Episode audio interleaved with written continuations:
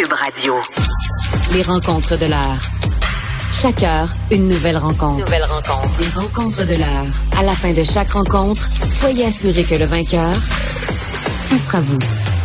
Cube Radio. Une radio pas comme les autres. Alors, c'est la rencontre aussi Thomas Mulcair euh, toute la semaine parce que Jean-François est toujours en vacances. Et Thomas, écoute, c'est un dossier qui est parfait pour toi aujourd'hui, qui apparaît dans le Journal de Montréal, qui est publié dans le Journal de Montréal, qui va se continuer euh, cette semaine. C'est que notre ministère de l'Environnement euh, n'a aucune dent, absolument pas. Alors, il y a des entreprises, on voit aujourd'hui, hein, c'est les, les, les, plus grands pollueurs, euh, les plus grands délinquants euh, de l'environnement au Québec qui ont eu une petite tape sur les doigts et c'est tout. Ah, c'est tellement vrai par ailleurs. Il y a un beau mot pour ça en anglais. On utilise le mot enforcement. Hein? Tu vois une émission de télé, on parle de law enforcement.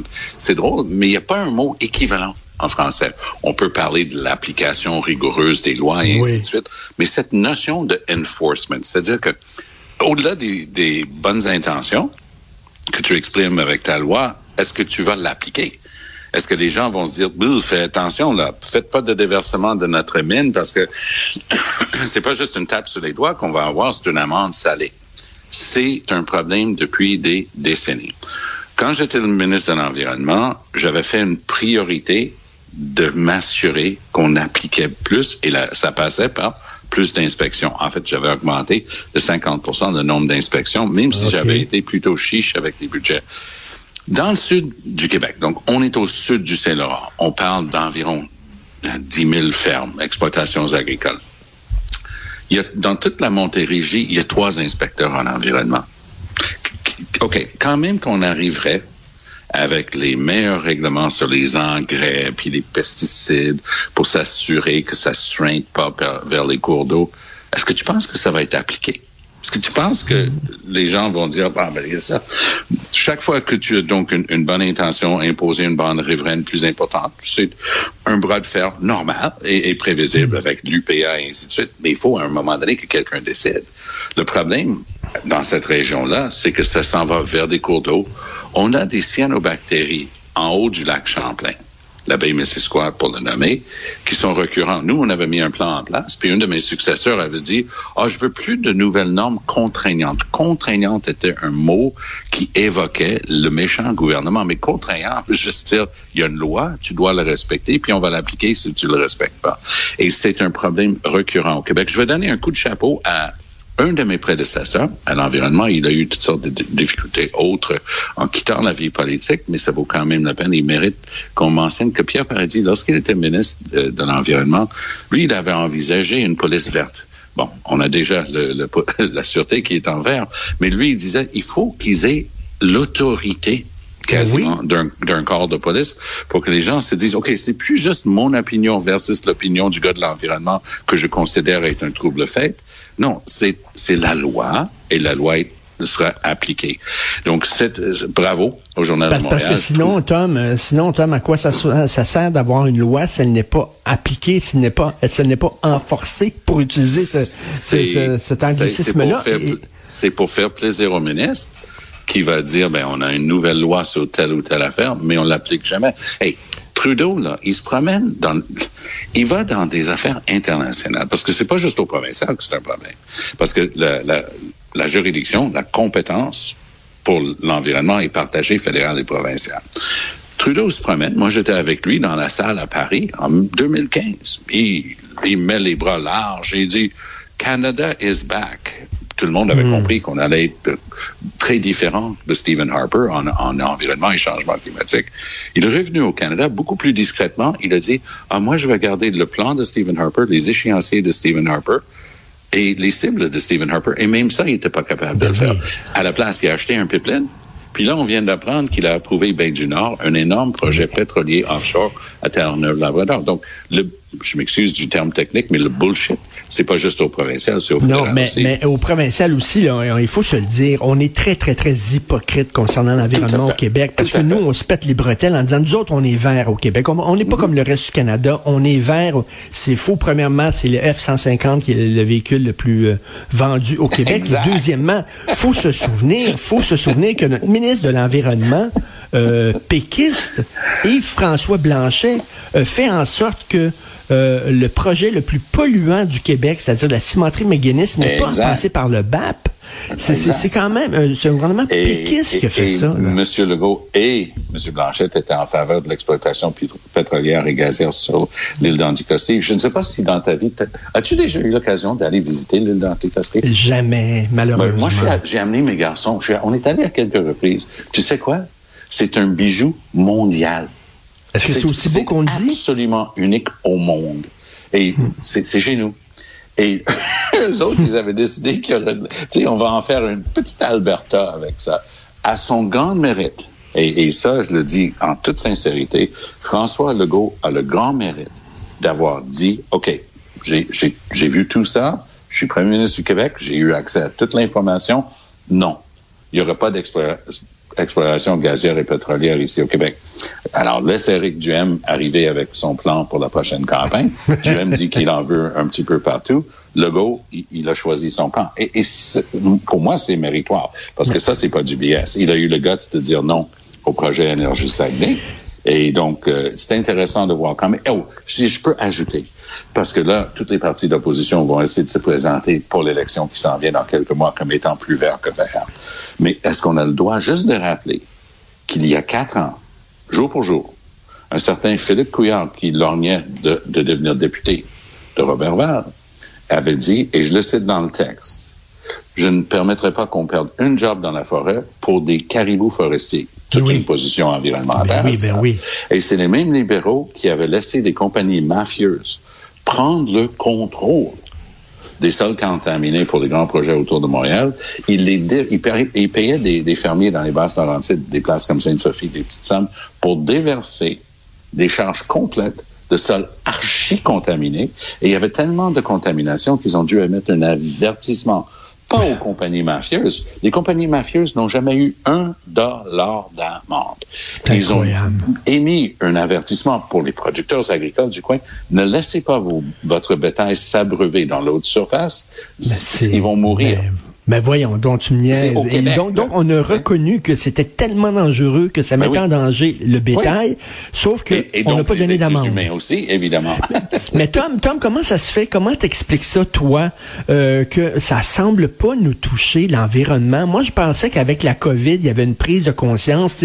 Avec la COVID, on a vu qu'on peut tout, tout le monde se mettre ensemble et, euh, et vraiment euh, déclarer la guerre là, à, à un, un- un virus qui, euh, qui menace toute la planète. Donc, je me suis dit, mais après ça, c'est certain qu'il va y avoir une prise de conscience sur l'environnement. C'est un peu la même chose. Alors, Ouais. mais non, on dirait que ça touche pas les gens.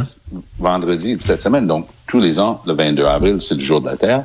Puis moi, j'oserais te dire que ce qu'on remarque de plus en plus, il y a 50 ans, euh, le style, le mode de gestion, c'était on crée un EPA aux États-Unis, Environmental Protection Agency. On a créé il y a une cinquantaine d'années notre premier ministère de l'environnement à Ottawa. Donc, on avait en haut du pyramide un œil omniscient qui regardait tout ça, supposé de tout régler. Le pyramide est en train de se renverser. C'est au niveau, passerait expression anglaise, des grassroots, hein? le monde de, de la base. Les ONG, les collectivités, les régions, les petites villes, les villages, les grandes villes, Montréal, Toronto, Vancouver font beaucoup plus que n'importe quelle province ou le fédéral, qui est un cancre de la classe à l'international. Là, les gens disent, OK, moi, je, je suis inquiet. Parle avec les jeunes. Ils sont inquiets. Il y a de Oui, les jeunes, les jeunes, ça les touche. Oui, ils sont anxieux aussi avec l'environnement. Donc, la meilleure, meilleure manière d'obtenir des résultats de nos jours, c'est oublier Justin Trudeau puis pérage. Hey, Stephen Guilbeault, là, je le connais depuis des décennies. Ça fait des décennies qu'il se promène de réunion en réunion à travers la planète et ici au Québec et au Canada, donnant la leçon de morale à tout le monde sur les gaz à effet de serre. C'est lui qui approuve le projet pétrolier de la baie du Nord. Et il a non, le non, mais dire- attends une minute. La semaine, la semaine où Oui. euh, les, les experts en climatologie nous disent Oui. il ne faut surtout pas avoir un autre Oui. chantier pétrolier, surtout pas, ça serait de la folie pure. La, la semaine, même la journée même, je pense, qui a approuvé ce, ce projet-là, c'est fou Exact. furieux. Là. C'est fou furieux et ça tient pas compte de l'effet sur les générations futures qui est l'essence même du développement durable. Parce que ju- c'est ça qui a changé avec Gro Harlem Brundtland, l'ancien premier ministre de Norvège, avec le- le- la conférence de Rio en 92, a dit il faut dorénavant, chaque fois qu'on prend une décision, qu'on réfléchit long terme. C'est ça qui manquait cruellement. Tout était prends tout ce que tu peux aujourd'hui, laisse demain s'occuper de lui-même. Ça, il y a un changement de mentalité qui s'est voulu à cette époque-là. Mais je reviens quand même ici au Canada parce que le fédéral est hallucinant là-dessus. C'est qu'est-ce que je peux aller dire? Trudeau est allé se promener à Glasgow avant les fêtes et il a pris le micro. Il a dit aux gens de la salle, vous devriez être plus là comme le Canada. Il y a, nous, on a au Canada et au, au- au Québec, on a un commissaire au développement durable rattaché dans les deux cas au bureau du vérificateur général, ce qui leur donne une indépendance. Ils peuvent pas, euh, quel- personne peut prendre leur main pour écrire leur rapport. Celui au fédéral, au mois de novembre, il a écrit un rapport où il a dit, depuis 30 ans, le Canada parle de réduire les gaz à effet de serre. Le résultat concret, il y a eu une augmentation de 20% Et il a dit, on a le pire bilan des pays du G7. Donc ça, c'est pas moi, prof à l'Université de Montréal ou commentateur politique, en train de dire qu'on est le pire cancre de la classe du G7. C'est notre propre commissaire au développement durable qui regarde, qui compte, qui mesure, qui compare et dit, on est les pires. Et on était le premier pays à sortir du protocole de Kyoto. Le Canada était, il y en a eu juste trois. L'Australie, qui, qui fait beaucoup dans les énergies fossiles, et ce grand pays environnemental, la Russie. Ça, c'est no- nos compagnons d'armes. Ben alors, le Canada, l'Australie et les Russies. Les trois Alors pays. là, le- donc, euh, Justin qui disait là, sur la scène internationale, we're back, on n'est pas back pantoute, là, on n'est pas, là, il faut que ça devienne une question de l'urne, et ça ne l'est pas encore une question de l'urne. Tom. Non, mais ça joue pas encore. Là. Si je regarde les 18-30 ans avec qui je travaille, le problème, c'est ils, ils sont, ils commencent à déconnecter du gouvernement. Quand Harper a gagné sa majorité en 2011, c'était c'était pour euh, quand, quand Harper a gagné en 2011, c'était clair ce qu'il allait faire. On a eu un bilan catastrophique et les jeunes n'ont pas voté. 65% des jeunes dans l'élection de 2011, les 18-30, n'ont pas pris la peine de voter. Il décroche. Ben, il décroche. Et ça, c'est dangereux. Parce que euh, lorsqu'il décroche, là, n'importe quoi peut arriver. Donc, pour l'instant, on a des fers semblants, sem- semblants comme Trudeau et Guilbeault qui disent, ah oui, oui, très environnemental. Et Richard, combien de personnes travaillent en environnement et changement climatique à, juste à Ottawa? Oublie Québec. Parce que Québec, il y en a des milliers aussi. 6500 personnes. Donc, c'est pas qu'ils ont pas des plans. Et ils ont des, des, des propositions bonus, malus là, pour, pour ton F-150. Là. Moi, quand je veux me faire remarquer, je me promène avec ma petite voiture euh, dans le centre d'achat euh, proche du Costco à Saint-Jérôme parce que je suis le seul gars qui n'a pas de pick-up. Le monde dit, ah, regarde, il n'y a, pas- y a, pas- a pas de camion, ce gars-là. et, euh, et dans le Québec d'aujourd'hui, un système bonus-malus, ça veut juste dire, t'es t'es pas interdit de conduire un, un gros truck si tu veux, mais tu vas payer autrement ton immatriculation pour internaliser ce que tu représentes comme coût environnemental long terme. Mais il faut qu'on allume, là, vraiment. Là, il faut vraiment qu'on se sensibilise à, à, à Mais je vais finir avec une l'environnement. bonne nouvelle. Ce- ce Jonathan Julien euh, est le ministre de l'Énergie. Ce gars-là a une vraie vision. Il travaille fort. Le projet du gouvernement du Québec en hydrogène vert, parce qu'il y, a- il y a deux manières de faire de l'hydrogène. Il y en a plusieurs, mais deux majeures. Un, c'est l'électrolyse. C'est ce qu'on appelle l'hydrogène vert. Tu mets un courant dans l'eau, tu extrais l'oxygène et l'hydrogène. L'hydrogène en question est très propre, renouvelable. C'est magnifique comme, euh, comme procédé. Le Québec est en train de devenir un chef de file. Dans l'Ouest canadien, ils disent, ben, regarde, on va prendre le gaz naturel, on va extraire l'hydrogène qu'il y a là-dedans. Mais ça, c'est très sale. C'est une énergie fossile. C'est factice de dire que cet, hydrogène-là est quelque chose de propre. Mais le Québec est vraiment en train de se positionner dans une filière euh, majeure qui est l'hydrogène vert. Qui nous aurait dit Tom, qui nous avait dit que Stephen Guilbeault lui-même approuverait un projet pétrolier? Mais oh, c'est surréaliste, là, il, est vraiment. arrivé, il, il est arrivé dernièrement à un lancement de livre par quelqu'un de très respecté dans le domaine. Puis il parlait un peu. Puis Ah, les gens oui. le connaissent, le bonhomme, depuis tellement longtemps.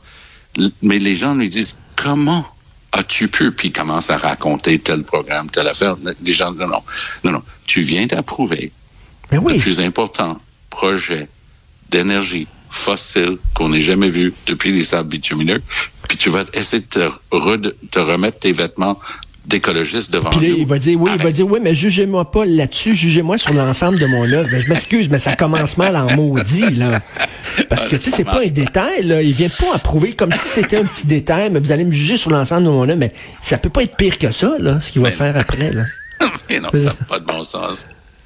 C'est c'est c'est c'est vraiment c'est vraiment hallucinant. C'est quoi? C'est que il s'est dit à un moment donné, euh, ben coudon, moi j'ai des enfants à faire vivre et tout ça, puis il y en aura des plus jeunes, des plus fous qui vont reprendre le flambeau euh, du militantisme. J'ai fait ce que j'avais à faire et maintenant bon, il faut que je pense à, à moi, et à ma famille. Est-ce que c'est ça? pense Je sais pas. Je dans beaucoup mieux d'aller travailler pour, pour une grande banque et donner des leçons de morale sur le développement durable plutôt que d'essayer de réintégrer le mouvement environnemental parce que pas sûr Oh que ça non, oui, vraiment. Merci beaucoup Tom. Salut. Merci. Bye. On se reparle demain. Bye.